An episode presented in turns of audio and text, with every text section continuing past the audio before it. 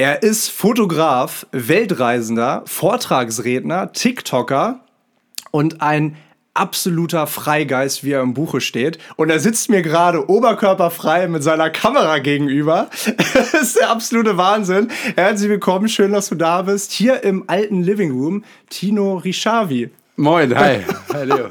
Das gibt's doch gar nicht. Ja. Das ist irgendwie so total der surreale Moment hier gerade. Dachte ich auch, ne? Vor zwei Wochen zum ersten Mal geschrieben, jetzt sitzen wir hier bei 35 Grad schwitzend.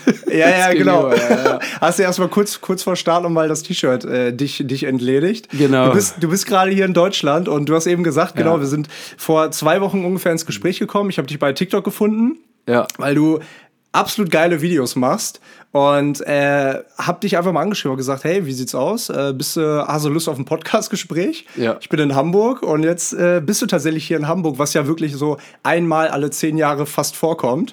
Ja, Vielleicht so ein bisschen ungefähr, übertrieben, ja, aber. Ja. ja, vor drei Jahren war ich das letzte Mal hier tatsächlich. Ja, krass. Ja, also schon ein bisschen, ja. Wahnsinn. Ich habe eben erzählt, du bist Weltreisender, aber nicht nur das, sondern du lebst auch in einem Van.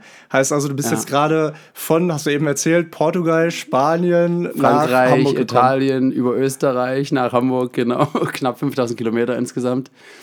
Ja, genau. Meine Krass. erste, das war eigentlich die längste Tour auch. Ich lebe jetzt seit zweieinhalb Jahren im Auto. Vorher hatte ich ja nie eins, weil ich nie was besitzen wollte. Und jetzt ist es so eine Sache, wo ich sage, hey, das ist mein kleines Schneckenhaus, mit dem ich irgendwie unterwegs bin. Ja. Ey, das ist, das ist absolut. Ich, ich glaube, du, du lebst einen Lifestyle, von denen. Von dem können einige A nur träumen und B sich überhaupt nicht vorstellen. Kannst du uns mal ganz kurz so ein bisschen in deinen Alltag abholen? Also, du bist jetzt das erste Mal seit drei Jahren wieder in Hamburg, das erste Mal seit zwei Jahren in Deutschland. Ja, genau. Was machst du sonst? Ich habe es eben kurz angeteasert, Fotograf etc. pp, ja. Vortragsredner. Aber wie sieht, wie sieht dein Leben aus? Also mein Leben ist wirklich, ist es danach ausgerichtet, dass ich jeden Tag Dinge machen möchte und auch tue, die mir Spaß machen. Und da ist, spielt der Sport eine ganz wichtige Rolle. Das heißt Surfen, Snowboarden, Mountainbiken, diese Sachen. Deswegen verbringe ich jeden Winter im Skigebiet, Kanada, Japan, Österreich. Jetzt gehe ich vielleicht in die Schweiz, mal gucken. Und im Sommer eben am Meer bin. Das heißt vier Monate im Schnee, acht Monate an den Bergen. Und das Schöne daran ist auch dieser Kontrast eben von kalt und warm. Und genauso ist es auch beim Reisen. Im Skigebiet, was ein bisschen fancier ist, ein bisschen nobler und teilweise in Südostasien und Zentralamerika, wo die Armut vorherrscht. Also wo man einfach auch verschiedene Perspektiven einnehmen kann. Und so mag ich immer diese, ja, diese krassen Gegensätze und Extreme. Alles, was weit und schnell und hoch ist, was man sich immer diesen Sportarten auch ne, gut rausnehmen kann. Ja, das mache ich. Und Wann hast du angefangen, diesen Lifestyle zu leben? Sorry, wenn ich da kurz also reingehe. ich war schon, also, die, die, also generell mit dem Sport habe ich schon ganz jung angefangen. Mit sechs Jahren habe ich schon alles Mögliche gemacht und mit dem Lifestyle habe ich konkret mit 19 begonnen. Da ging meine erste Reise los nach Kanada. Bin dann, ja, da bin ich ins Skigebiet nach Whistler, dann habe ich mir ein Auto gekauft mit ein paar Leuten, da sind wir bis nach Mexiko runtergefahren. Also diese ganze lange West Coast der Krass. USA, ne? Mit, das war früher noch so crazy, ey, mit Partys in LA und Vegas und San Francisco, frage nicht. ähm, ja, und dann wieder zurück und dann habe ich dasselbe nochmal an der Ostküste der USA gemacht, auch von Kanada und das war, ja, das waren wirklich so Momente, wo ich gesagt habe, das will ich jeden Tag haben. Also ich möchte diese, diese, diese Energy im Aufstehen von, ich weiß nicht, was passiert und alles ist so aufregend, dass ich, ich kann nicht ohne das. Deswegen bin ich auch nicht so ein Fan von Routinen und Struktur, sondern jeden Tag was anderes ist irgendwie jeden Tag einem neuen Strand aufwachen. Also das, was viele eigentlich nicht mögen, ist genau das, was mich eben reizt, ne, um neue Erfahrungen zu machen. Aber wie, also wenn du jetzt bis, äh, wenn du jetzt bis mit 19 so rum, wenn du jetzt mit 19 unterwegs warst und sagst, äh, das ist so geil hier gerade, wir fahren hier von Kanada nach Mexiko runter. Ich meine, Kanada und Mexiko sind ja alleine schon zwei so unfassbar gegensätzliche Länder.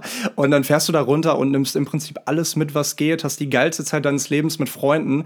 Ähm, und du sagst, das will ich immer machen, das, das, das ist mein Traum, so will ich jetzt leben, so will ich mein Leben gestalten.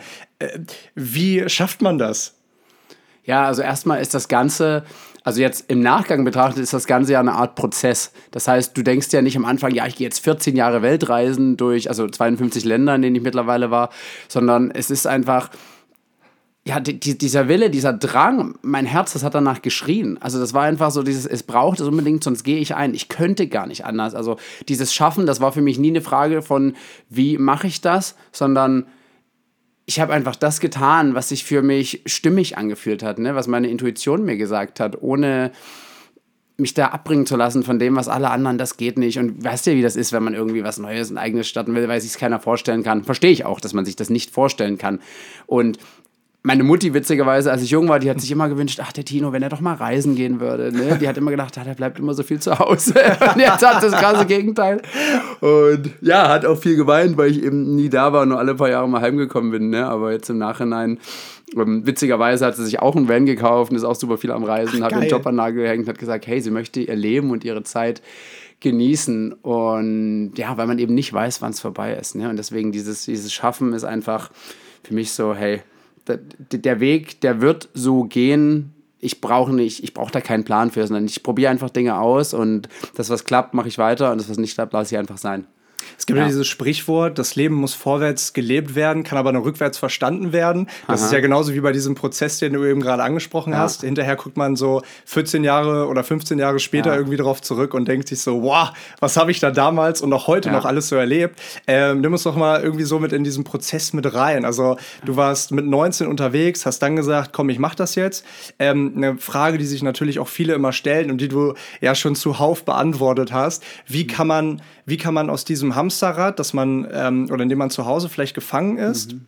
wie kann man da ausbrechen und wie kann man sich das alles finanzieren? Also zu dem Thema Ausbrechen ist, was es auf jeden Fall braucht, ist Mut. Das ist mir gar nicht mehr so bewusst an dem Punkt, aber das sagen viele andere, hey, du bist doch so mutig. Aber für mich war dieser, dieser Leidensdruck so stark, weil ich eben früher, also ich hatte eine wunderschöne Kindheit, aber irgendwann haben mich Depressionen und Suizidgedanken erwischt und dann war es einfach so, hey, ich möchte was von der Welt sehen, ich will was erleben. Also ich habe meine Zeit schon in diesen jungen Jahren so wertgeschätzt, weil ich dachte, ich, also ich habe wirklich gedacht, ich bringe mich irgendwann um, ne, in ein oder zwei oder drei Jahren. Und das war für mich der Punkt, wo ich einfach entschieden habe, ich mache jetzt diese Reise. Das erste Geld hatte ich mir von der Oma geliehen, weil ich eben ne, mit 19 hast du keine Kohle, logischerweise. Und dann bin ich los und diese Reise war halt, also diese, diese erste Zeit auf diesem Roadtrip war halt so ein Klickmoment, wie so ein Erwachen für mich, wo ich gemerkt habe, hey, das ist das, was ich will und es geht eben nicht mehr anders. Und ja, dann, wie, wie man das finanziert, das war auch ein, ein, Weg, der sich entwickelt hat. Ne? Das ist auch nicht dieses, diese eine Sache, sondern da kamen hunderte Stationen dazwischen von zwei Hostels in Costa Rica, die ich eröffnet habe, einem eigenen Boot in Panama, einer Surfreiseagentur, dann haben wir Bambusschalen äh, und Kokos, nee, Kokos Bambusstrahlen und Kokosschalen nach Deutschland aus Indonesien bzw. exportiert und was, ja, wer alles gemacht hat, was ich irgendwie Bock hatte. Zwischendurch habe ich ein paar Surfbretter verkauft, über eBay Kleinanzeigen, ne, über Facebook-Portale und alles immer so, dass ich irgendwie gemerkt habe, hey cool, das macht mir Spaß. Auch selbst bei den Surfbrettern, das war nicht mal so dieser, ich kaufe was und mache Geld, sondern ich habe ein Brett gekauft, wollte probieren, wie sich das anfühlt, um Erfahrung zu sammeln und dann habe ich es einfach weiterverkauft, weil mir ging es immer darum, als habe ich auch irgendwann so seelisch gespürt, dass ich ganz, ganz viele Dinge erfahren und probieren möchte. Und wenn es 100 oder 200 Sachen sind und das ist letztendlich der Weg, um zu wissen, was das Richtige für einen ist. Und Weißt du, weil viele immer fragen, ja, ich weiß es nicht, weil die, das ist ja nicht in Stein gemeißelt, ne? Dass du von 18 bis 65 auch denselben Job haben musst, sondern mach doch 80 Jobs. Who cares?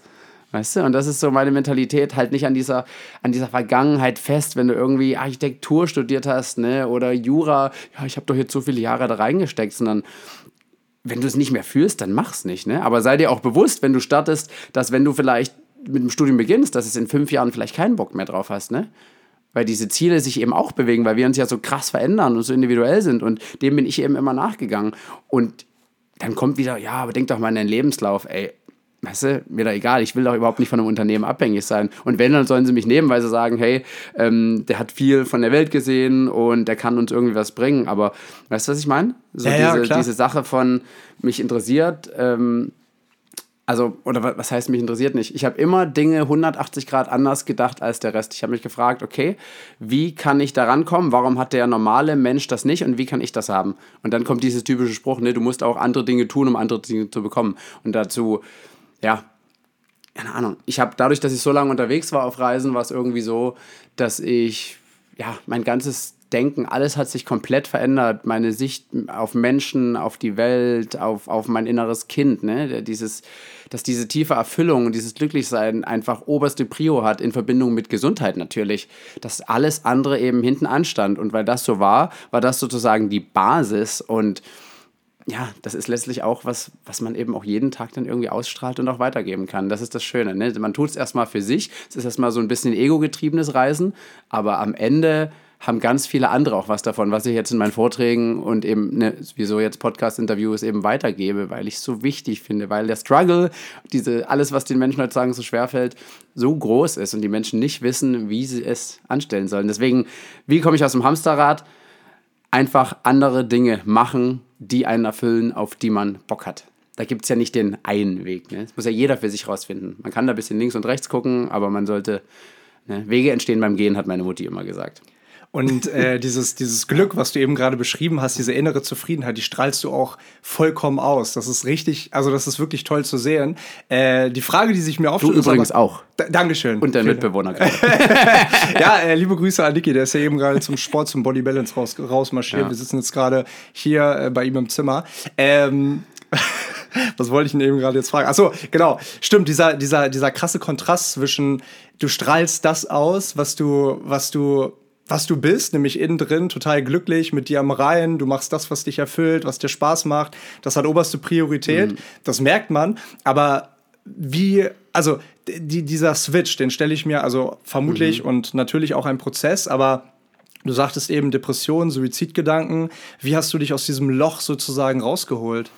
Angefangen hat es tatsächlich, dass ich mir eine Therapeutin genommen habe mhm. und Antidepressiva und Verhaltens- und Gesprächstherapie, weil ich so weit unten war, dass eben gar nichts mehr ging. Ne? Also ich konnte kaum aufstehen, kaum einkaufen. Also war wirklich so die eine von zwei absoluten Tiefphasen in meinem Leben. Und diese neuen, naja, sag ich mal, Sichtweisen, die mir die Psychologin mitgegeben hat, auch in Bezug auf meine Hypochondrie. Also ich bilde mir schon mein Leben lang Krankheiten ein, ne, die ich ah, nicht okay. habe. Ich gehe immer zum Arzt und nee, alles perfekt. Auch Alles im, im Referenzbereich. Es war früher eher ah, so früher. Okay, also Aber immer, wenn ich irgendwas nicht hatte, es war fast immer die Psyche. Also okay. alles psychosomatisch, ne? Und genau, und weil ich auch hypersensibel bin und so, ne, dann habe ich mir sowas immer so eingeredet, dann gegoogelt, wie das eben ist. Und das ist auch so mein, ah, das ist das mein größter Struggle, der auch wieder da ist, aber es ist okay. Ich weiß, wie ich damit umgehen muss. Und ja, das hat auf jeden Fall mir geholfen, ähm, die, die, Sicht nach innen zu wenden und nicht nur nach außen, ne, weil dieses typische, wir, wir kompensieren diese ganzen Sachen durch Klamotten, durch zu viel Sport, durch Sex und Saufen, ne, durch diese ganzen Dinge irgendwie, damit wir uns nicht spüren, das irgendwie einfach auch wegzulassen und wirklich, ja, sich mit einem, einem selbst zu beschäftigen. Und das hat mir dann den Weg irgendwie eröffnet. Und die ersten drei Monate in Kanada waren noch echt scheiße, weil, weil auch viel Regen war. Aber dann irgendwann habe ich gemerkt, wow, es war wie so eine, als hätte sich mein, mein Kopf geöffnet für alles Positive, Schöne in der Welt, ne? auch für, für wundervolle Menschen. Das ist das nächste, ne? Habe ich jetzt gerade, ich war ja gerade beim Pangea Festival und habe da zwei Talks gehalten, weil ich auch Speaker bin und da habe ich gemerkt, hey, ich möchte mich nur noch mit positiven, strahlenden Menschen umgeben. Ich habe keine Zeit für diese Energievampire, wie man das so nennt, ne? Mhm. Die toxischen Menschen. Es geht nicht, weil also es geht auch so nicht einfach nur, weil wir Positiven, also ich will das jetzt gar nicht so kategorisieren, ne, aber wir amplifizieren ja auch diese Energie und sind ja auch ansteckend für die anderen. Aber selbst ich bin so von einer Frequenz, wo ich merke, hey, ich will einfach, ja, weiß nicht, dass, dass man zusammen Zeit verbringt und es dann einfach noch krasser ist und dann beide, obwohl, wie wir zum Beispiel, ne, wir reden ja. jetzt, wir schwitzen uns die Hucke ab, es ist so heiß, wir reden, aber trotzdem, die Energie geht nach oben ja. im Raum. Wir sind beide so hyped. Ganz kurz, wie kann es genau. eigentlich sein, dass du ja. aus Portugal und Spanien kommst ja. und hier reinkommst und sagst, boah, ist das heiß hier in Deutschland, ich bin nur am Schwitzen. Weil ich tatsächlich der Atlantik, der bringt immer ein kaltes Lüftchen ah, mit. Ah, okay. Und selbst wenn da 30 Grad sind, ne, ich bin ja auch den ganzen Tag im Meer am Surfen und ja, das ist wirklich am Mittelmeer, wo ich gerade war in Italien, das war richtig crazy, super viele Mücken und 38 Grad war viel zu warm, könnte ich nicht, aber der Atlantik ist einfach ein anderes Game sag ich mal. Also kann man nicht vergleichen. Und deswegen ist Deutschland auch eine Stadt, wo die Hitze steht, ne? Nochmal irgendwie was anderes. Ja, ja, ja krass. Ja. Äh, du, hast, du, hast, du hast eben gerade dein inneres Kind angesprochen. Ja. Ähm, du hältst auch Workshops. Mhm. Also du bist ja, äh, wie gesagt, du bist halt überall und nirgendwo so gefühlt, ja. ne? Vor allem auch in deinen beruflichen Tätigkeiten. Du hältst auch Workshops. Ähm, was sind so die wesentlichen Punkte? Weil äh, ich habe auch erst angefangen, ich glaube letztes Jahr mich mal so ein bisschen mehr mit meinem inneren Kind zu mhm. befassen und zu beschäftigen. Wir haben auch mal ähm, das Thema so ein bisschen in einer Podcast-Folge mhm. angeschnitten. Ähm, was sind so deine Kernbotschaften, wenn es um das innere Kind geht? Hm, das wurde ich noch nie gefragt, tatsächlich spannend. Nehme ich jetzt mal als Kompliment. ja, ja. Also das Erste, was mir da impulsmäßig kommt, ist eigentlich dieses, was ist das Bedürfnis des inneren Kindes? Also was braucht es, um sich sozusagen so zu entfalten, wie es sein will? Und wer, wer bist du, bevor dir gesagt werde, bevor dir gesagt wurde, wer du sein musst? Ne? Das heißt, mhm. du in deinem reinen Zustand des Seins, sag ich mal, und dann kommt irgendwann Schule und Eltern und du musst das und du bist der und du wirst in Schubladen gesteckt und kategorisiert. Und wenn du das eben alles wegnimmst, ne, wenn du diese ganzen Sachen, für die du dich eben, für die du Anerkennung bekommst im Leben, weil du im Job so und so viel erreicht hast, weißt du, das alles weg, dann kommst du eben an, dein, an deinen Kern und auch an deine Bedürfnisse und nicht an die der Eltern, weil die Eltern denken ja häufig, dass sie die Bedürfnisse, die sie selbst haben, dass das Kind das auch hat. Und dann versuchen die diese Bedürfnisse beim Kind zu erfüllen, was mega, mega strange ist, weil es nicht hinhaut, weil wir einfach viel zu individuell sind. Und ja, deswegen, man muss da wirklich komplett bei sich bleiben, wie man auch so schön sagt, gerade wenn man im Außen so, sag ich mal, nervös ist, weil so viel passiert, ne, dann immer wieder zu sich selbst zurückkommen. Und dafür braucht es einfach Ruhe, Dankbarkeit, Achtsamkeit und Vergebung. Ne, so diese drei Dinge sind. Wie kann man das üben? Weil, also, äh, ich frage nur, weil, äh, also ich habe das selber schon oft natürlich, also ich praktiziere auch oft Dankbarkeit, ich praktiziere ähm, Meditation, ne? dass, ich, dass, ich, dass ich in mir ruhe mehr. Ich bin aber auch ein Mensch, äh, der sehr viel rechts und links und oben unten und verschiedene Hochzeiten und so. Und das ist, ich meine, du kennst Kenn ich, das. ja, total. Äh, das ist äh, nicht immer einfach, sich ja. da auch selber dann, äh, ja, sag ich mal, die ein. Ähm, ja, wie sagt man das, so sich selbst die eigene Bremse zu sein mhm. und dann aber zu sagen, hey, äh, bleib doch mal ruhig, entspann dich. Ähm, hast du da irgendwelche Tools, die man, die man, weil ich meine, du bist ja auch extrem viel unterwegs und du hast eben gesagt, wenn du in Deutschland bist, ähm, dann bist du hier, da, Podcast-Anfrage hier, ja. TikTok-Videos hier, Shootings da. Genau. Also was, also wie, wie bringst du dich dann selber irgendwie runter, wenn du merkst, es wird zu stressig? Also Erstmal an alle ADHSler, Hypersensiblen, die wahrscheinlich nachvollziehen können, dass man super reizüberflutet ist. Also es ist ja. wirklich so, ich komme nach Deutschland auf dem Festival, 15.000 Menschen, das war wirklich richtig, richtig crazy. Ich wusste erstmal gar nicht, habe einen ganzen Tag gebraucht, um irgendwie reinzukommen und letztlich geht das nur, indem du erstmal die Situation so akzeptierst, wie sie ist, weil du sonst immer alles wegdrückst und dann wird es eigentlich schlimmer und dass du eben Zeit für dich nimmst. Ne? Also für mich ist damals, ich bin aus Städten weggezogen und verbringe, ich meine, ich bin den ganzen Tag draußen in der Natur, bin barfuß. Ne? Im Winter in den Bergen bin ich nicht barfuß, aber bin auch in der Natur und ich nehme eben ganz, ganz viel Zeit für mich und nehme bewusst diese ganzen Ablenkungen raus. Also das klingt jetzt krass, aber ich gucke auch keine Filme und kein Netflix. Klar mache ich ein bisschen TikTok und Instagram und ich esse viel Zucker, das ist meine Ablenkung, mhm. Schokolade. Mhm. Ach, aber verständlich. Ja, aber ansonsten, deswegen habe ich auch mit dem Trinken, mit Rauchen, früher habe ich gekifft, ich habe mit allem aufgehört, ne? Also ich habe drei, über dreieinhalb Jahre kein Alkohol mehr getrunken, keine Zigarette, nichts angefasst. Und das war so, also das muss man jetzt nicht unbedingt machen, aber du brauchst einfach Zeit für dich. Und das, das kann jeder Mann. Du kannst jetzt irgendwie in den Berge, geh doch mal eine Woche wandern, schalte dein Handy aus, ne? Und ja, nimm alle, alle, alle Störfaktoren, alle Impulse, die von außen kommen könnten, irgendwie weg. Weil dann kommst du eben an den Punkt, dass du dich nicht mehr wo langhangen kannst, hier und da, nur dieses typische Eichhörnchen, ne? oben, unten, links, rechts, überall passiert was. Ja, und in der Stadt geht das sicherlich auch, aber für mich war der Weg einfach raus aus der Stadt und rein in die Natur und einfach mal barfuß durch den Wald laufen und sich aufladen, ne? Ähm, diese, die kleinen Dinge wahrnehmen, an an, an einem Gänseblümchen riechen, ne? an, an, an, an Blättern, dieses, was man auch so manchmal sieht oder hört, so Baum umarmen, was viele so nach Waldorfschule und Namen tanzen, aber ja, sich wirklich mit diesen mit diesen höheren Schwingungen, sag ich mal, verbinden. Ne? Musik hören, kein Gangster-Rap, wo es um Mord und Totschlag geht oder Ballerspiele oder alles Negative raus und alles Positive rein. Ne? Lebensmittel, die Obst und Gemüse, was frisch ist, ne? Und nicht nur Fastfood. Also alles, was du dir irgendwie zuführst, mental, emotional und natürlich auch physisch, hat einen Einfluss darauf, wie du dich fühlst. Und auch Zigaretten, ne? Ich habe mich beim Rauchen zum Beispiel nach jeder Zigarette habe ich mich im Kopf komisch gefühlt. Und deswegen alles weg. Und es ist ein harter, langer Weg und der braucht auch Disziplin, aber er lohnt sich. Dieses Gefühl von, du hast dich nach einer Zigarette unwohl gefühlt, ist, glaube ich, so diese innere Unruhe einfach, ne? Scheiße, du hast dich gerade irgendwie so ein Stück weit selber betrogen, weil du es ja eigentlich nicht machen willst und du weißt, eigentlich tut es dir nicht gut. Ja, ja, ist krass, ne? Wir Ja. wollen alle gesund sein und tun so viel und nehmen hier noch irgendwelche äh, Vitamin C Tabletten ein oder sowas, ne? Und dann wird aber eine nach der anderen geraucht und dann finanzierst du damit deinen eigenen Tod. Du bezahlst dafür, dass du kürzer lebst. Das ist super crazy, oder?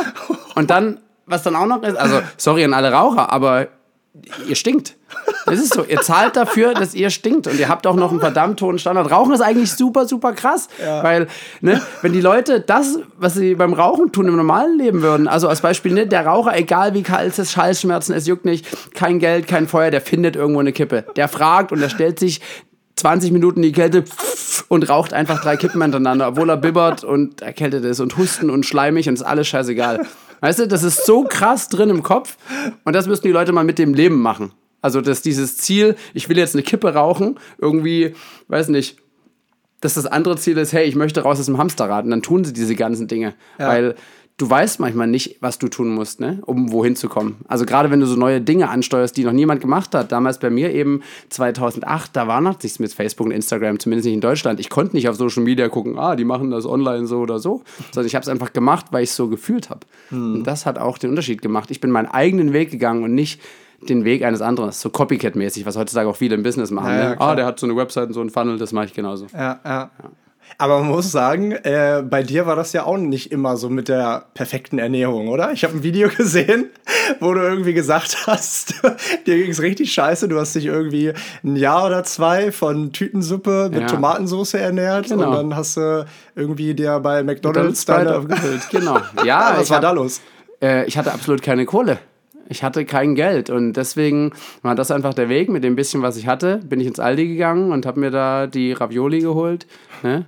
Und Nudeln mit Ketchup und es war wirklich sehr, sehr basic, sage ich mal. Dann bin ich auch krank geworden davon und bin auch richtig dick geworden, habe es aber nicht verstanden, weil ich noch kein Bewusstsein dafür hatte. Ne? Und Krümeltee und Sprite, jeden Tag drei bis fünf Liter bin so dick geworden und ich habe mich auch gewundert, warum kann ich denn diese Freude nicht mehr empfinden, weißt du? Ich, ich habe zwar gelacht, hatte eine gute Zeit mit Freunden, aber ich habe es innerlich nicht gespürt. Ich hatte diese typische innere Leere von der Depression und ich meine, der Darm kommuniziert ja mit unserem Kopf, ne? Zu 90 Prozent gehen vom Darm nach oben und 10 Prozent nach unten. Das heißt, wenn es da unten nicht okay ist und du nur Scheiße nicht reinsteckst, kann auch oben nur Scheiße ankommen. Krass. Und das habe ich dann auch irgendwie begriffen. Und deswegen, ich wusste auch irgendwann, ich höre mit Rauchen, mit Trinken irgendwann auf. Ich wusste natürlich nicht wie und wann und wo, aber für mich war es keine Option, ewig mir diese ganze, diesen ganzen Mist reinzuziehen. Genauso ist es mit den Medien, ne? Radio und Fernsehen. Ja, die wird ja auch nur von Schlechtem berichtet. Ne? Von dem habe ich mich allen entfernt, 20 Jahre kein Fernsehen geschaut. Ich gar nichts mit zu tun haben. Krass. Deswegen muss es nicht jetzt jeder so machen. Ich sage nur, hey, das Ja, war ja. mein Weg und Ja. der ist auch nicht richtiger als ein anderer Weg, aber ich musste für mich diese drastischen Entscheidungen treffen, um sozusagen, ja, da so, mich so zu fühlen, wie ich mich fühlen möchte, Mhm. ne? in dieser Gefühlsqualität von, geil, ich stehe auf und freue mich einfach auf meinen Tag. Ich glaube, da muss jeder auch irgendwie so seinen eigenen Weg finden. Ich bin tatsächlich auch jemand, ich, äh, bei mir ist entweder ganz oder gar nicht. Mhm. Weißt du, ich kann zum Beispiel nicht, äh, ich sag mal, nur ein Stück Schokolade essen. Ja. Es muss dann immer die gleiche, es muss dann immer die ganze Packung sein. Ja, ja, ja. Und das ist halt so, das, das ärgert mich auch selber. Ja. Das ist etwas, was ich langfristig hoffentlich in den Griff bekomme. Ja. Aber es ist total schwer. Es ist total schwer für mich dann irgendwie äh, nur ein Stück, wie gesagt, zu essen, sondern muss dann halt eben mir alles, alles auf einmal reinschauen. Ja. Die Gummibärtüte und wie auch immer und alles noch mit Bis rein. der Bauch weh tut, ne? Bis ja, das genau. alles voll ist. Ja, ja, genau. Und Ne? dann fühlst du dich scheiße. Und dann hast du dich wieder selbst Aber du betrogen. fühlst dich und das ist ja die Kompensation, dass du dich fühlst. Also ich hatte so Dinge auch, ne? So dieses, dieses Frustessen, einfach was rein und die ganze Zeit.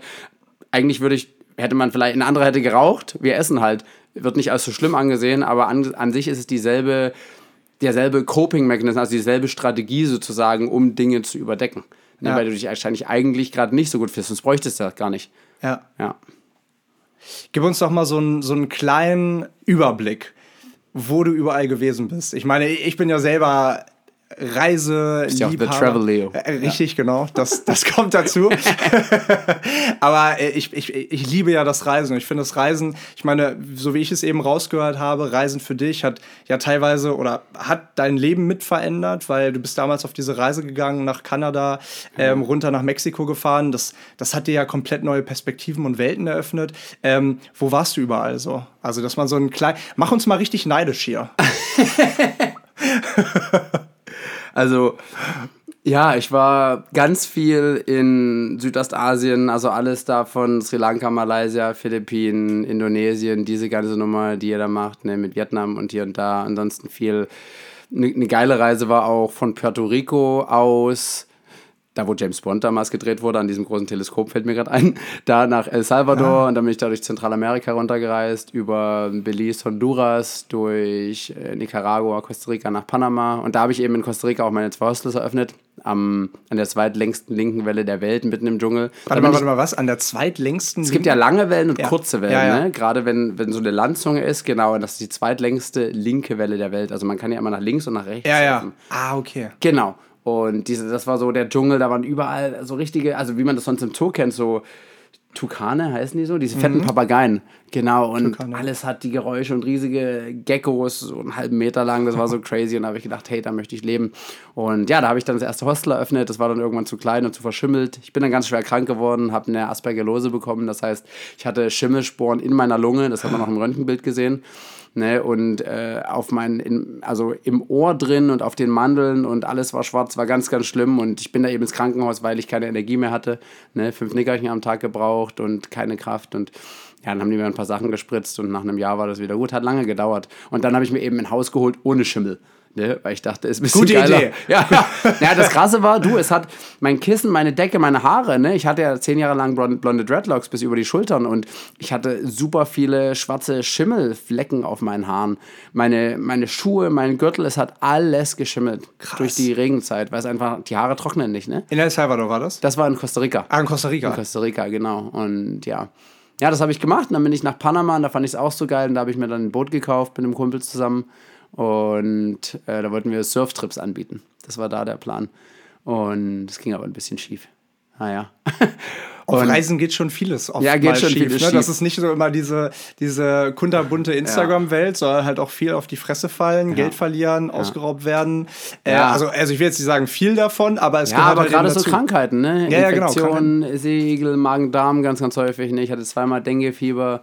Also ich hatte schon echt viel. Ich habe vorgestern bei meinem Vortrag beim, beim Pangea habe ich angefangen und habe erstmal von 20 schlimmen Stories erzählt. Und das war eigentlich schon fast zu krass, weil die Leute hatten wahrscheinlich gar keinen Bock mehr aufs Reisen. Deswegen will ich jetzt nicht so viel davon erzählen. Kannst du mal bitte, doch noch bitte, kannst du mal bitte die Top 3 irgendwie kurz, kurz anreißen? Anreisen, die äh, Top 3 anreißen. ich, ich liebe Reisestories. Und ja. für alle, die jetzt hier zuhören und die, also wir, wir, also Niki und ich, wir organisieren ja auch ab und zu Gruppenreisen. Mhm. Ja. Und wir waren jetzt dieses Jahr in Peru und Ecuador zusammen Geil. mit unserer Community. Ja. Nächstes Jahr geht es nach Kolumbien und Panama. Ja. Und ähm, das, das, sind, das sind Orte auf dieser Welt, wo ich auch schon damals mal gewesen bin und in die ich mich einfach wahnsinnig verliebt habe in Südamerika. Mhm. Und die Möglichkeit zu haben, das anderen Menschen irgendwie nahe zu bringen, ist halt ein ganz, ganz großer Traum von mir. Ähm, aber trotzdem gehört halt immer auch zur Wahrheit, es ist halt nicht alles Gold, was glänzt. Und ich zum Beispiel, ich lag jetzt in Ecuador im März, wir waren in Montanita, kennst du? Ja, ja, ja. Montanita finde ich auch absolut geil. Und dann waren wir da und mir ging es einfach vier, fünf Tage komplett beschissen. Mhm. Also im wahrsten Sinne des Wortes. Ja, ich hatte Bauchschmerzen ohne Ende. Ich konnte nicht vor die Tür gehen. Das war, boah, absolut schlimm. Deswegen, äh, mhm teil ruhig gerne. Ja, also sowas gab es natürlich oft, ne, dass es gleichzeitig oben und unten rauskam. Also das ist, ja, wie, wie sagt man das, eine Druckentladung. Also das hatte ich in, war das auch in Indonesien. Da, es ist wirklich, also es ist explodiert. Es waren die Wände, es, man kann sich das nicht vorstellen, dass sowas geht. Es war, es war alles, es war alles voll. Das, Gott, die Toilette war auf so einem, es war so ein Loch im Boden, das war auf einem Podest und da war zum Glück links und rechts so eine, ja, so eine Spalte, da ist das dann so reingelaufen. Aber es war so krass wirklich, dass es war von dem Ei übrigens. Also die haben mir ein Ei in eine Suppe gemacht und das waren oh. höchstwahrscheinlich Salmonellen. Und ja, dann ging es eben los, ne? Und die haben eigentlich gedacht, ich habe Malaria, weil nur noch gleichzeitig oben, unten und mir ist, weil das so schlimm gestunken hat, ist mir vom Geruch von dem Durchfall musste ich kotzen. Und es war wirklich krass. Dann habe ich mich ins Bett gelegt und es ist mir am Bein überall runter. Und mein Freund musste sogar das Zimmer verlassen, weil ich ging, es ging nicht mehr. Und mir ist wirklich, wenn ich, wenn ich stand und ich Wasser getrunken habe, das waren 20 Sekunden durch. Also ich wusste gar nicht, dass das durch den Körper so durchlaufen kann. Ne? Und da war ich einen Monat wirklich richtig krank, habe auch mit der Versicherung telefoniert und gesagt, ich brauche einen Helikopter, weil ich konnte nicht mehr. Ich konnte ja nicht mal mehr zum Arzt gehen, weil ich ja alle fünf Minuten mir eingeschissen habe. Weißt du? Und das war, ja, und da hatte ich auch Bauchschmerzen monatelang, so einen schwangeren Bauch, war alles entzündet. Das war richtig crazy. Und das Krasse ist, mir ging es so schlecht, das ist eigentlich die dolleste Erinnerung, die ich dann habe, dass ich einen Monat nicht gelächelt habe. Und das habe ich daran gemerkt, dass ich nach einem Monat, als es mir wieder so halbwegs gut ging, in den Supermarkt bin und ich habe dann Obst gesehen und Gemüse, weil dort gibt es keine Supermärkte. Ne? Alles ist super dreckig und es gibt so ein paar Märkte, aber da waren wir eben nicht. Wo war genau alles, war das? Ähm, das war auf Sumbawa. Mhm. Das ist zwei Inseln östlich von Bali, mhm, hinter Lombok, genau. Und da ja, war ich in diesem Supermarkt und ich wusste, geil, ich kann jetzt mal wieder Obst probieren, weil Zucker ging nicht und Fett ging nicht. Und dann habe ich das erste Mal wieder gelächelt. Also dann habe ich so gemerkt, krass, ich habe einen Monat meine, meine Muskeln im Gesicht sozusagen nicht verwendet. Und das war so, als hätte ich Gesichtsmuskelkater. Krass. Das war so krass. Und da habe ich gedacht, krass, dieses Lächeln, dass das so, wie dankbar man sein kann, dass man mal wieder lächelt nach einem Monat. Also das war Wahnsinn auf jeden Fall. Und ich meine, klar, so ein Durchfall, Magen-Darm-Ding wird jeder mal durchmachen, der auf Reisen ist, ne? Kannst nicht vermeiden. Und das Hostelzimmer wurde mit Sicherheit auch danach nicht, nie wieder vermietet. Nee, aber das war auch wirklich schlimm. Meine ganzen Klamotten, es war, das kannst du, es ist wirklich auch, also mit meinem Kumpel, als wir dann zur Fähre sind auf die nächste Insel, weil ich musste ja irgendwo Richtung Krankenhaus. Ich war danach übrigens in vier Krankenhäusern, bei den, also in muslimischen Krankenhäusern und die haben mich dann noch angefasst wegen meinen blonden Haaren. Die fanden das alles super krass. Und naja, auf jeden Fall ähm, musste ich alle fünf Minuten ja auf Toilette, obwohl ja alles schon leer war. Ich habe da in einer Woche zwölf Kilo verloren. Ich weiß gar nicht, wie das geht. Krass. Aber meine Wangen waren noch eingefallen. Das war richtig krass. Und ich habe mich dann einfach mit dem Roller angehalten und bin einfach über den Zaun gesprungen und habe mich dann zum Beispiel zwischen die Kühe gesetzt. Das weiß ich noch ganz genau. Ich saß da an so einem Wald und dann standen so acht Kühe um mich rum. Und ich habe am Boden gehockt, so jämmerlich, äh, wimmernd und habe da einfach hingemacht. Ne? Während diese Viecher mich so äh, mitleidvoll irgendwie das betrachtet haben, ja.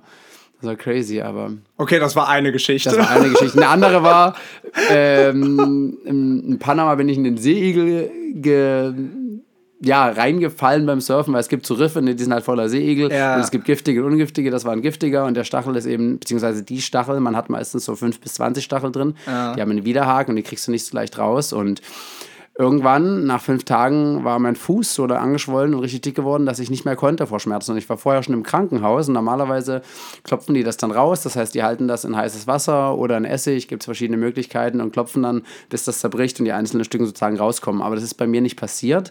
Und dann bin ich irgendwann nachts um drei aufgewacht, äh, schwitzend mit höllischen Schmerzen und ich wusste, ich muss diesen Druck da irgendwie rauskriegen, weil ich hatte wie so eine Beule nach unten an den Fuß. Und dann habe ich ein Messer genommen und habe quasi richtig in meinem Fuß unten durch die Hornhaut durch, habe ich da da reingebohrt und ich habe mir praktisch von dieser Hornhaut so, ich würde sagen, naja, drei, vier Millimeter, also in die Tiefe mhm. und auf eine Fläche von so vier mal sechs Zentimeter habe ich mir vom Mittelfuß unten rausgeschnitten, damit ich an diesen Stachel reinkomme. Und das war, also das, das musst du dir mal überlegen. Wenn ich da jetzt drüber, drüber spreche, klingt das für mich schon so krass, aber das war auch auf jeden Fall richtig, richtig schlimm. Und dann konnte ich auch sechs Wochen nicht surfen, weil mein Fuß so infiziert war und das war auch krass. Und ich hatte oft Seeigel, aber das war die schlimmste Erfahrung auf jeden Fall.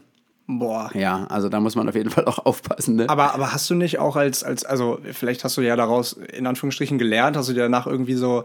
Äh, es gibt Riffschuhe, gibt's Genau, genau. Ja. ja, aber das surft sich nicht so gut, fühlt sich nicht so geil an und ja. Dann lieber so. Es, es gehört einfach, es gehört so ein bisschen dazu. Ja, ja, okay. Ne? Also, aber dass es so schlimm wurde, hätte ich halt nicht gedacht. Mhm. Wie gesagt, normalerweise pult man da ein bisschen, ist unangenehm, aber weil das einfach ja ein Riff voller giftiger Segel war. Also es war quasi, es waren keine Steine oder Korallen zu sehen, es waren nur Seeigel. Und das wusste ich eben vorher nicht. Ne? Das heißt, in dem Moment, wo du halt aufstehst, weil es dich irgendwie reinspült ins Flache, stehst du auf diesen Seegeln, dann macht es knack, merkst am Fuß, ne? und dann ist es auch schon drin. Und dann denkst du, ja, scheiße. Und dann siehst du einfach nur die schwarzen Punkte und weißt schon, okay, let's go. Ja. Wir waren tatsächlich jetzt ja. äh, vor kurzem noch in Kroatien, da sind ja auch Seeigel über ja, ne? Seeigel. Ne? Ja. Also wir hatten Glück, wir sind, also wir, also am Anfang haben wir gar nicht wirklich drauf geachtet und sind einfach so rein und dann, oh scheiße, hier waren ja richtig viele Seeigel. Mhm. Da muss man schon aufpassen, ne? Absolut. Crazy. Klar, also auch in Ägypten und so. Meine Mutter war da Windsurfen und die meinte auch, ja, 20 Zentimeter flach und alles voller Seeigel. Ja. Mir ist das mal passiert, äh, dass mich ein Skorpion gestochen hat. Ach krass. Ja, ja. Und? Wurdest du, Ja, warst du äh, gelähmt ein paar Tage? Äh, ja, also ich konnte tatsächlich, boah, ich glaube, sechs, sieben Tage oder so hat das gedauert. Bis, Krass. also, also mein Fuß war richtig, also Schuhgröße 52, also Ja, locker. Äh, ich konnte nicht gehen für, wie gesagt, fünf, fünf sechs Tage. Hat man dein Fußgelenk noch gesehen? Äh, nee. Nee, Ah, nicht, ne? Das war komplett angeschwollen. Das Ja. war richtig krass. Also ich bin im Sand dann irgendwie irgendwo auf, auf einen getreten oder so. In welchem Land? Äh, Nicaragua war Okay, das. ja. ja. Und ähm, also das hat äh, wirklich, also das war irgendwie so nachts irgendwie auf so einer Beachparty, so mit ein paar Bierchen drin und so. Ich Ja, habe das ja. gar nicht richtig mitbekommen. Ja. Und dann am nächsten Tag haben wir gesagt, ja, das ist schon öfter hier passiert. Äh, war vermutlich ein Skor also war mit Sicherheit ein Skorpion. Äh, bist du wohl, bist du wohl draufgetreten. So, und dann, äh, ja, erstmal irgendwie alle dich aus dem Bett. Ich hatte noch so ein Hochbett, ey, wo Mhm. Ja. ich dann irgendwie so nachts versucht habe reinzukommen. Ja. Und dann haben die dich da irgendwie, oder ich mit meinen Freunden, die ich da kennengelernt habe, runter, wieder hoch. Ähm, so, nee, nee, brauchst du nicht zum Arzt. In fünf, sechs Tagen ist das wieder in Ordnung. So, und dann war es auch so. Mhm. Ja. Aber es ist krass, ne, wenn du darüber so nachdenkst, auch was Ja. du eben gesagt hast, dieses, äh, wenn man das so heute erzählt, äh, einfach nur Wahnsinn, dass man damals dann so gesagt hat, ja gut, das wird schon und dieses, dieses Vertrauen ins Leben zu haben, auch wenn du jetzt sagst ja, da, die, also ohne, ohne diese Riffschuhe, das gehört nun mal, also mit dem, mit dem flachen Fuß oder mit dem nackten Fuß auf dem Brett zu stehen, das gehört zur Experience. Das ist Ja, halt so. ja. So, das ist, äh, das ist halt geil, wenn man, wenn man das Leben dann irgendwie so in den Momenten, also auch in den beschissenen Momenten so annimmt, wie es ist. Ja, du bist halt einfach näher dran, es ist realer, du bist auch viel fokussierter, weil du eben nicht willst, dass dir das passiert. Ja, das macht wirklich nochmal einen Unterschied. Das ist generell, wenn du Wellen surfst, wo drunter auch Muscheln sind und Korallen, du bist viel mehr im Moment, weil du nicht nebenbei dich ablenken und hier und da ein bisschen quatschen, sondern du musst genau wissen, was du tust und weil du weißt, okay, jeder Fehler hat hier Konsequenzen. Und das macht einen großen Unterschied im, im Bewusstsein, gerade wenn es um Sport geht, der wirklich, sag ich mal, ein bisschen extremer ist, weil Surfen eben nicht dieses, ich renn ein bisschen am Strand lang ne, und spring mal schnell rein, sondern, ne, also du hast Strömungen, du hast gefährliche Quallen, du hast verschiedene Arten von Haien, dein Brett kann nicht treffen, deine Finnen, also da gibt es schon sehr viele Gefahren und auch, man sieht auch viele Unfälle und da sozusagen ein Bewusstsein für zu bekommen und zu sagen, hey, ich schaue da ein bisschen auf mich und gleichzeitig zu sagen, hey, ich übertreibe es nicht mit Sicherheit, weil sonst kannst du den Sport nicht machen. Ne? Ich finde, das ist, man muss da irgendwie eine ja, gute Mitte finden. Ich will noch mal ganz kurz zu dem Thema Lebenssinn zurückkommen. Ähm, weil du ein Mensch bist, der das verkörpert wie selten jemanden, den ich getroffen habe. Ähm, bitte. äh, ich habe auch in einem, wie, wie soll es anders sein, in einem TikTok-Video von dir gesehen. Du hast, ähm, du warst in Japan und hast ein Prinzip kennengelernt, das nennt sich Ikigai, wenn ich mich richtig- Ikigai heißt das. Ikigai, Ikigai, Ikigai. genau. Ähm, kannst du das vielleicht mal vorstellen? Weil ich habe das gesehen, das Video, und dachte mir, wow, das Mhm. ist, das trifft's wie Arsch auf Eimer. Ich finde, das ist so gut erklärt. Ähm, und du hast das, du hast das gut rübergebracht und das hat die, diese, also diesen ganzen Lebenssinn ähm, und die verschiedenen Komponenten, Bausteine Mhm. noch mal so richtig gut greifbar gemacht. Ja. Was hat es damit auf sich? Genau, also das Ikigai, das besteht aus vier Teilen. Zum einen aus dem, also man, man sucht sich eigentlich so eine Schnittmenge aus diesen vier Sachen. Aus dem, was du gut kannst, aus dem, was du liebst, aus dem, was die Welt braucht und aus dem, was, wofür Menschen bezahlen würden. Und am besten, wenn du jetzt zuhörst, googelst du das mal, weil dann krieg, Ikigai, I-K-I-G-A-I, dann kriegst du ein Bild davon und dann siehst du sozusagen, wenn sich nur zwei davon überlappen oder nur drei, ist meistens entweder es ist nur deine Mission oder deine Berufung, aber es ist nie dieses Ikigai, was eben Lebenssinn oder lebenswert heißt. Ne? Und wenn du, wenn du das wirklich für dich findest, dann ja, dann sind deine, sag ich mal, dein, dein, deine also Grundbedürfnisse, abgesehen von jetzt ne, auf Toilette gehen und essen sozusagen, auf rein mental-emotionaler Basis total erfüllt. Und da, da finde ich, da hilft dieses Tool ungemein. Also ich habe mein Leben jetzt nicht daran ausgerichtet, ne? aber ich weiß so, wenn, wenn diese Frage ihm aufkommt, wie mache ich das, dann würde ich als erstes sagen, schau mal dahin. Ja. Ja, und ähm, ich meine, die Japaner, es kommt zwar aus Japan, aber die Japaner haben ja eine sehr hohe Selbstmordrate, ne? arbeiten zwölf Stunden am Tag, die haben ja eigentlich kein Privatleben, die haben ja auch kaum Freunde, sondern haben nur ihre Kollegen und das ist nochmal so ein anderes Thema, aber trotzdem ist dieses Motto aus, ja, oder, oder viele Sachen, viele Lehren aus dem asiatischen Raum, auch aus dem chinesischen, ne? zum Beispiel, sind halt sehr, sehr wertvoll. Ja. Also nochmal kurz zusammengefasst. Ähm, was kannst du gut, was liebst du, was braucht die Welt und was, also was oder Wofür bezahlen nicht Menschen? Wofür bezahlen nicht Menschen? Das ist natürlich nochmal, also wofür bezahlen nicht Menschen? Das ist so ein Thema, wo man auch ja, seine Perspektive wechseln muss, weil wir denken ja häufig, es geht nur um einen normalen Job oder ich muss, weiß nicht, äh, Grafikdesign machen oder Häuser bauen oder Arzt sein oder es gibt so viele Sachen, weißt du? Du kannst Geld machen mit Quantenheilung für Katzen oder Zanderangeln für Unternehmer oder es ist scheißegal. Guck mal, du kannst als Speaker, ich meine, du wirst bezahlt dafür, dass du sprichst. Ja. Ne? Also es ist, es gibt sozusagen, die Limits sind immer nur in deinem Kopf. Auch mit, wenn, wenn du de, deinen Freunden sagst, hey, ich will gern das und das machen, mach's lieber nicht, weil die kommen eh nur, nee, das geht nicht. Weil die ja ihre eigenen Limitierungen auf dich projizieren. Und dieser Satz, also wirklich, denn immer wenn mir jemand kommt mit, das geht nicht, dann weiß ich immer, es ist sein, seine Grenze, die sich mir hier aufzeigt. Und das, das wirklich bewusst zu machen, ist so, so wertvoll weil es hat absolut nichts mit dir zu tun, was der sieht. Und bei dieser Sache übrigens inneres Kind spielt noch eine zweite Sache eine Rolle und zwar, dass die, die, wie früher sozusagen, die Horde will ja zusammengehalten werden.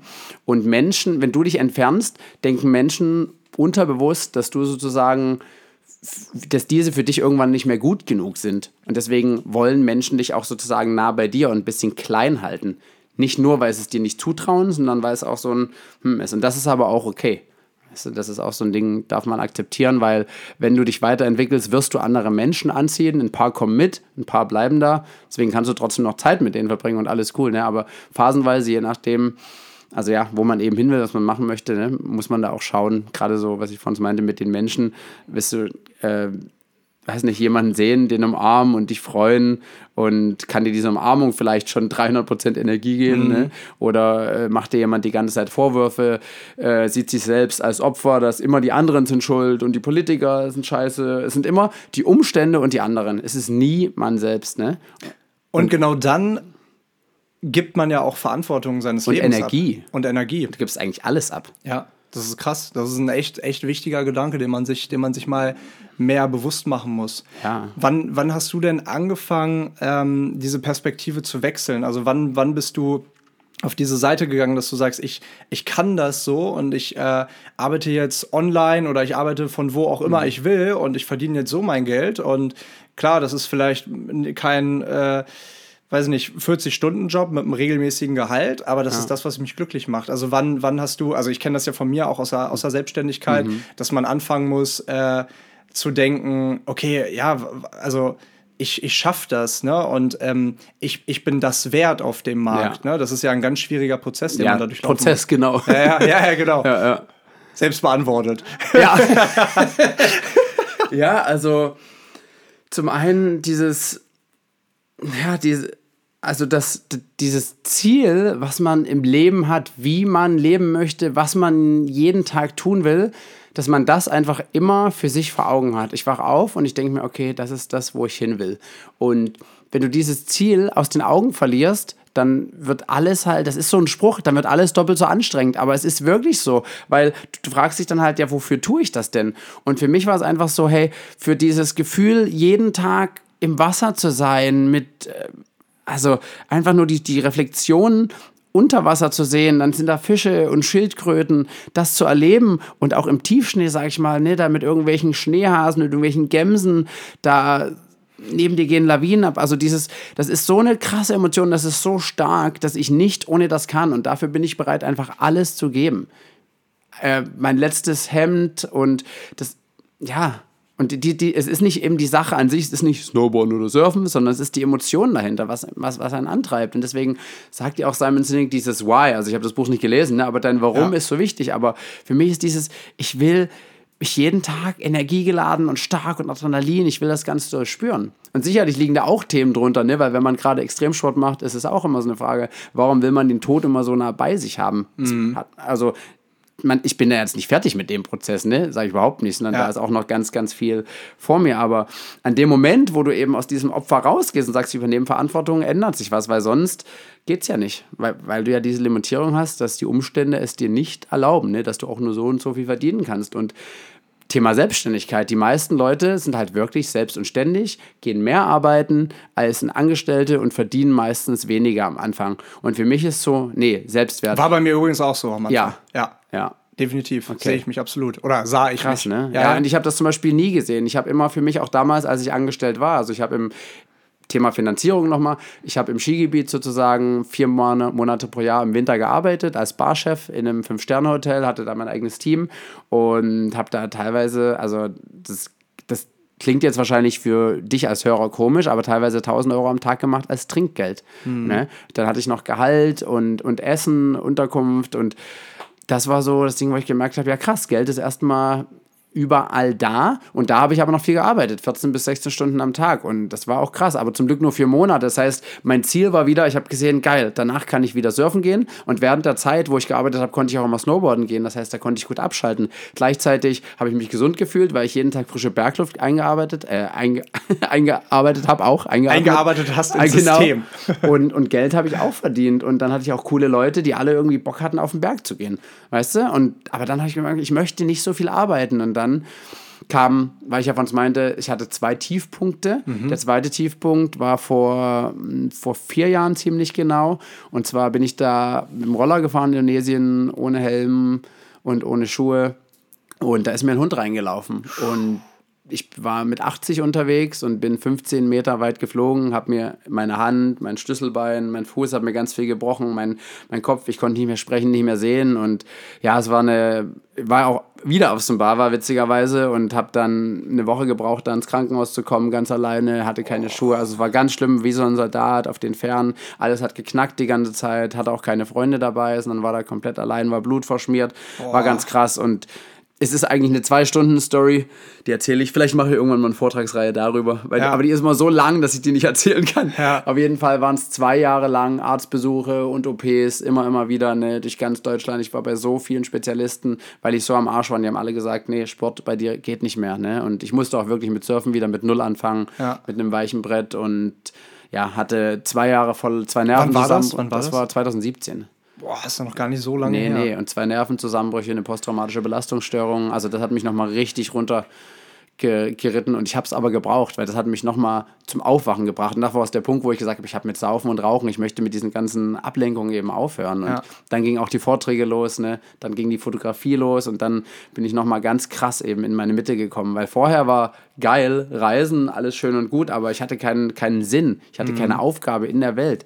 Und dann habe ich so gemerkt, geil, ich habe hier so viel gelernt und erfahren, was mich erfüllt und jetzt ist so viel da für die anderen und das möchte ich sozusagen teilen und in die Welt rausgeben. Geil. Und da sieht ja. man auch, dass ähm, so ein Tiefpunkt auch immer wieder der Start eines neuen Höhepunkts immer, ist. Immer, ne? wenn man die Perspektive einnimmt. Richtig. Wenn man dafür bereit ist. Und viele sagen halt, ich wurde gekündigt. Ich denke mir, geil, du wurdest gekündigt, ist ja mega. mach dich selbstständig und nimm dir einen anderen Job. Ich meine, das kommt ja nicht aus einem Grund. Das Universum arbeitet ja immer für dich. Das, das kre du kreierst dir erst, erstens bist du dran, hast die Verantwortung dafür, dass du gekündigt wurdest, ne? Und zweitens ist doch jetzt geil. Ähm, also, die, die Aussage feiere ich. Ich liebe das wirklich, wenn mir Leute das erzählen. Ich feiere die Leute so hart. Also wenn du gerade gekündigt wurdest oder kurz davor bist, geil. Glückwunsch, Glückwunsch. Ja, wirklich. Sei dankbar für diese Kündigung. Ja. Ne? Und schau, warum wurde ich denn jetzt gekündigt? Also find die Bedeutung dahinter raus. Ja. Ne? Die Bedeutung auch hinter, warum äh, war gerade dieses komische Virus hier in der Welt, ne? Ja, ja. Was ist eben, was hat uns Positives gebracht? Und alles in der Welt, jeder Krieg, jede Krankheit, die du hast, alles hat irgendeine Bedeutung und das Leben spricht einfach nur mit dir. Und wenn du nicht drauf hörst, dann knallt es eben nochmal rein. Ne? Am Anfang ja. piekst du so ein bisschen links, rechts und irgendwann tut es Dollar weh und dann kommt irgendwann Krankheit, Unfall Ne? Also passieren Burnout, Depressionen, was auch immer. Und das ist so dieser Punkt, wo man einfach schauen darf. Ja. Jetzt vielleicht noch mal als letztes. Du hast eben gesagt, meine Aufgabe in der Welt. Was würdest du denn sagen, ist deine Aufgabe in der Welt? Was ist, hast, du ein, hast du ein Lebensmotto?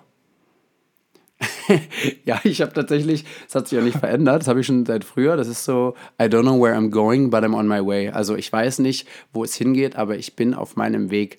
Und ich lasse mich da auch eben immer sehr fließen, wie ich sozusagen an weiterkomme, weil ich weiß ja nicht, was heute oder morgen passiert. Ich sage zwar jetzt ja, hey, ich fahre morgen nach Berlin, aber vielleicht lande ich auch morgen in Kiel, weil irgendjemand sagt, hey, hier ist irgendwas Cooles.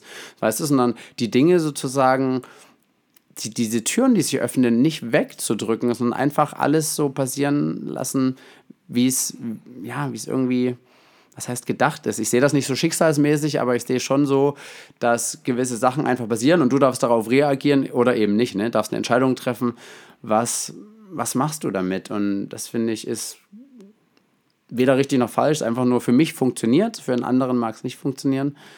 Ja, also beantwortet das deine Frage? Ey, und das ist ein, ist ein wunderschöner Abschluss. Du Ja. bist auf deinem Weg und ich bin mega dankbar, so ein dich auf diesem Weg so ein kleines Stückchen mit, diesem, mit dieser Podcastaufnahme begleitet zu haben. Hoffentlich. Ja. Und äh, die Frage an der Stelle, wie können dich andere Menschen auf deinem Weg begleiten?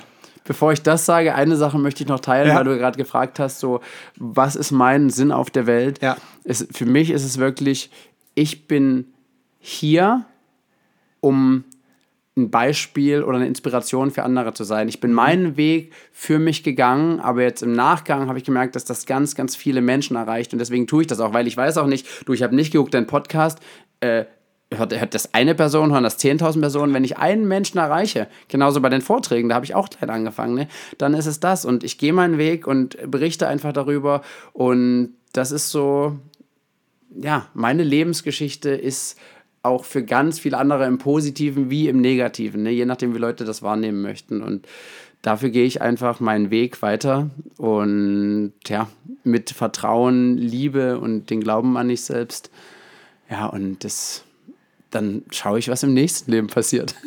Und egal, ob, ob die Leute jetzt deinen Weg als positiv oder bestimmte, keine Ahnung, bestimmte Stops unterwegs als positiv oder negativ einordnen oder bewerten. Es ist auf jeden Fall ein sehr, sehr spannender Weg und er ist, wie du gesagt hast, noch lange nicht zu Ende. Ich bedanke mich riesig für dieses geile Gespräch. Es hat mir unfassbar viel Spaß gemacht. Ich finde es immer geil, mit Leuten zu quatschen, die genauso reisebegeistert sind, die genauso offen sind, die genauso emotional sind, die leidenschaftlich sind und Vielleicht noch mal ganz kurz zu dem Thema Emotionalität und Geld verdienen. Ich glaube, wenn du eine gewisse Emo- Emotionalität und Leidenschaft an den Tag legst, dann Menschen kaufen immer von Menschen. Ja. Und wenn du dann dazu noch etwas gut kannst, dann musst du dir keine Sorgen um einen Job machen ähm, oder darum, wie das Geld reinkommt. Und selbst wenn nicht für den Anfang, ist es nur ein Stück Papier, Ja. der 10-Euro-Stein. Und Genau. äh, letztendlich geht es darum, was du ja jeden Tag lebst und hier auch gut verdeutlicht hast, darum glücklich zu sein, Spaß zu, ha Spaß zu haben und Dinge zu tun, die sich nach Erfüllung anfühlen. Genau, und manchmal dauern diese Dinge einfach ein paar Monate oder Jahre. Du weißt nicht, wann du deinen Durchbruch hast. Und das ist auch ja der Punkt, einfach dranbleiben, weil es ist so diese, diese Konstanz an einer Sache, dass du so sehr wächst, dass irgendwann wirst du so gut, dann können dich Leute und werden dich auch nicht mehr ignorieren, sondern du bleibst einfach dran, egal was, und hast diese Disziplin und den Fokus darauf. Und das macht, finde ich, diesen großen Unterschied, auch ohne Marketing und Strategie. Und wenn, ja, genau, um deine Frage nochmal zu beantworten, wenn Leute da mehr darüber wissen wollen, weil ich spreche darüber auch bei TikTok und Instagram, über wie kann man sich das finanzieren und wie kann man aus diesen ganzen, naja, aus diesen ganzen Blockadendenken rauskommen. Ne? Da heiße ich Tino Turbo. Tino Auch Turbo, das, Tino das, das passt Turbo. auch. Wegen meinem Nachnamen, der Tino Rischavi ist, aber da denken die Leute Rischavi, R-I-S-C-H-A-W-Y, keine Ahnung. Ja, ja. Tino Turbo, ganz Tino einfach. Genau. Turbo ist passend. Hat mein Kumpel erfunden, der Konsti. Geil. Und da habe ich gedacht, oh, geil, so nenne ich mich auf den Plattformen und da könnt ihr mich auch erreichen. Und ich biete auch regelmäßig da eben meine Online-Workshops an, manchmal eine Gruppe, manchmal eins zu eins. Da habe ich immer einen Link in der Bio bei beiden Profilen. Und ja, und ab und zu halte ich eben, wenn ich in Deutschland bin, auch richtige Vorträge. Geil. Genau. Ansonsten kann man mich natürlich auch buchen für Sachen. Und meine Bilder kann man auch kaufen, habe ich noch einen Online-Shop. Ne? Also du, du schickst mir am besten alle Genau. Links, die ich in die Shownotes Ja. packen soll und das genau und genau das mache ich dann auch. Genau. Ähm, und wenn ihr zu Hause jetzt in, an diesem Moment noch dran bleibt und nach Tinos äh, Magen-Darm-Story nicht abgeschaltet habt, dann, dann danke euch fürs Zuhören. Ich hoffe, ihr habt und ich bin mir sicher, dass ihr ganz viel Inspiration bekommen habt, weil mir hier ein oberkörperfreier, unglaublich inspirierender Mensch gegenüber sitzt. Tausend, tausend Dank, Tino. Und äh, euch allen wünsche ich einen guten Start in die neue Woche und bis zur nächsten Folge. Ja, danke dir auch und bis bald. Ciao, ciao. Macht's gut, ihr Lieben.